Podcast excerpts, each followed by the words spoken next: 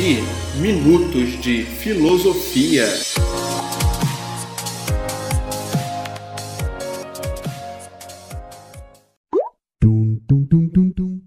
E aí galera, eu sou o Kleber Farias e quero te convidar para bater um papo sobre os principais temas da filosofia. Vem comigo!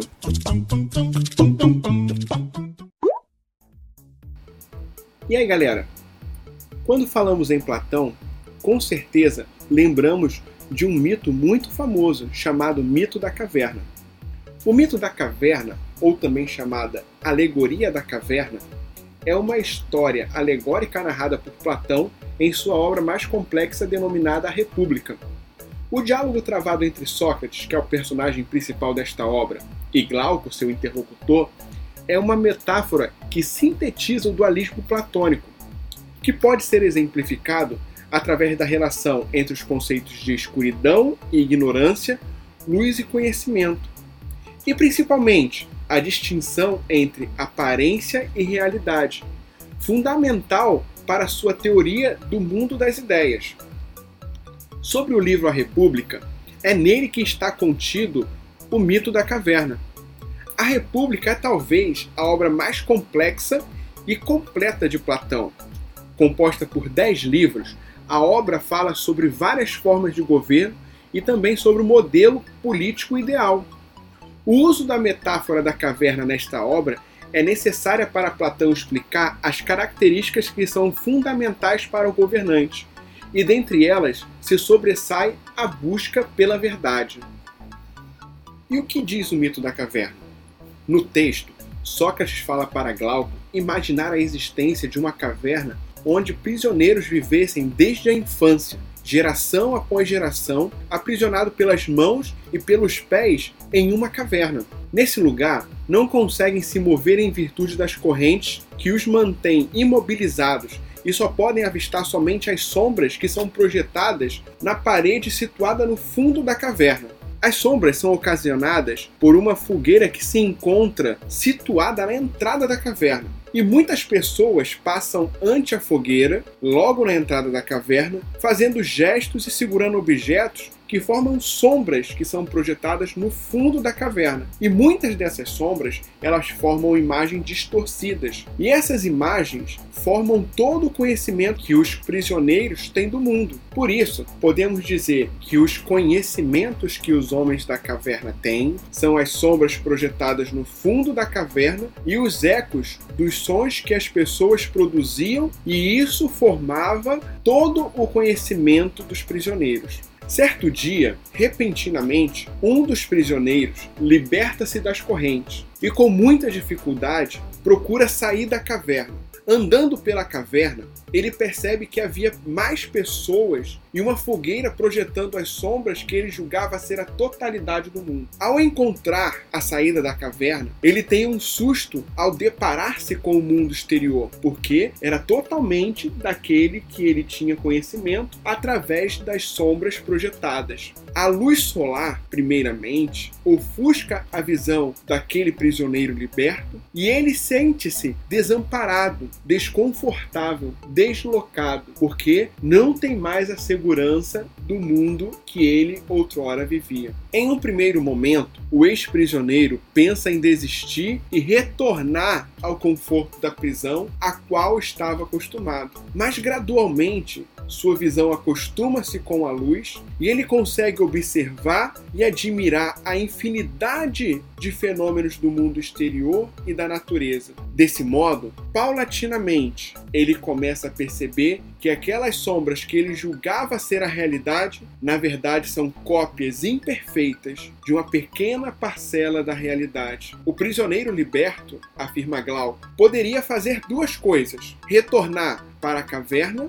e libertar seus companheiros ou viver a sua liberdade. Mas ele retorna à caverna. Por uma atitude filosófica, o ex-prisioneiro retorna e conta para os demais prisioneiros como é de fato o mundo. Mas uma possível consequência dessa possibilidade é a descrença em seu testemunho. E com isso, ele sofreria ataque dos seus companheiros, que o julgariam como louco, e possivelmente poderiam até matá-lo, sob a alegação de perda de consciência, e essa atitude seria a coisa mais justa a se fazer. E quais são as conclusões que podemos tirar, extrair do mito da caverna?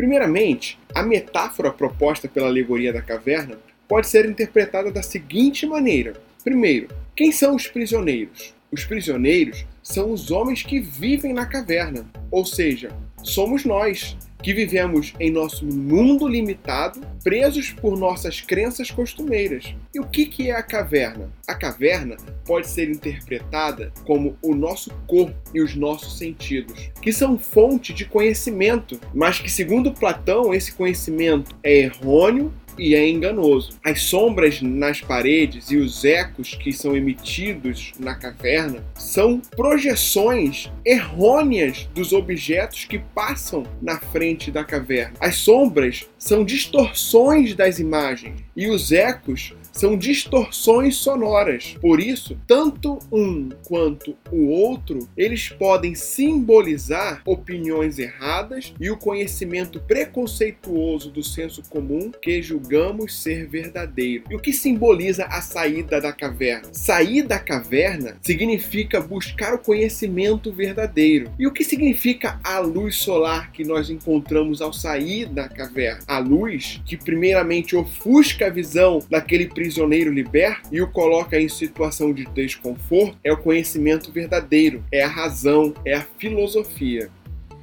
Trazendo a alegoria da caverna para o nosso tempo, podemos afirmar que o homem ainda hoje permanece em sua zona de conforto, ou seja, o homem permanece dentro de sua caverna, a ponto de dizer que é melhor permanecer na sua zona de conforto do que buscar uma mudança. No mundo de hoje, apesar de toda a informação e de todo o conhecimento que o homem tem à sua disposição, ele ainda prefere ficar na sua zona de conforto.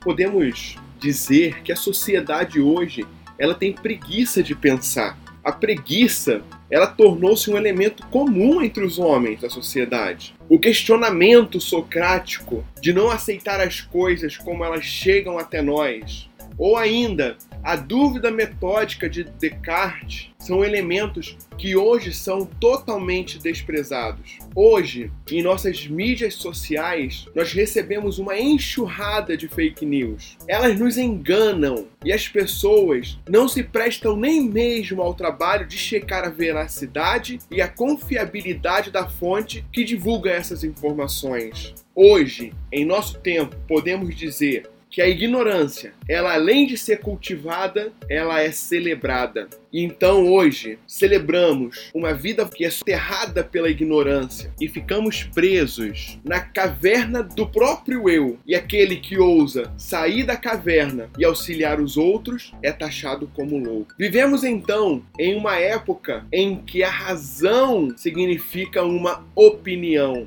que os raciocínios eles são rasos. E o conhecimento, por sua vez, ele torna-se superficial. A informação que chega até nós muitas vezes é inútil e isso nos leva a uma prisão cotidiana que arrasta milhares de pessoas e nos conduzem cada vez mais para a caverna da ignorância. Para ilustrar tudo aquilo que falamos em nosso podcast, nós vamos deixar duas imagens para refletirmos. É só acessar o link na bio e você vai ir direto a elas. E é isso, pessoal. Muito obrigado pela sua companhia e te espero no próximo podcast. Devi, Minutos de Filosofia.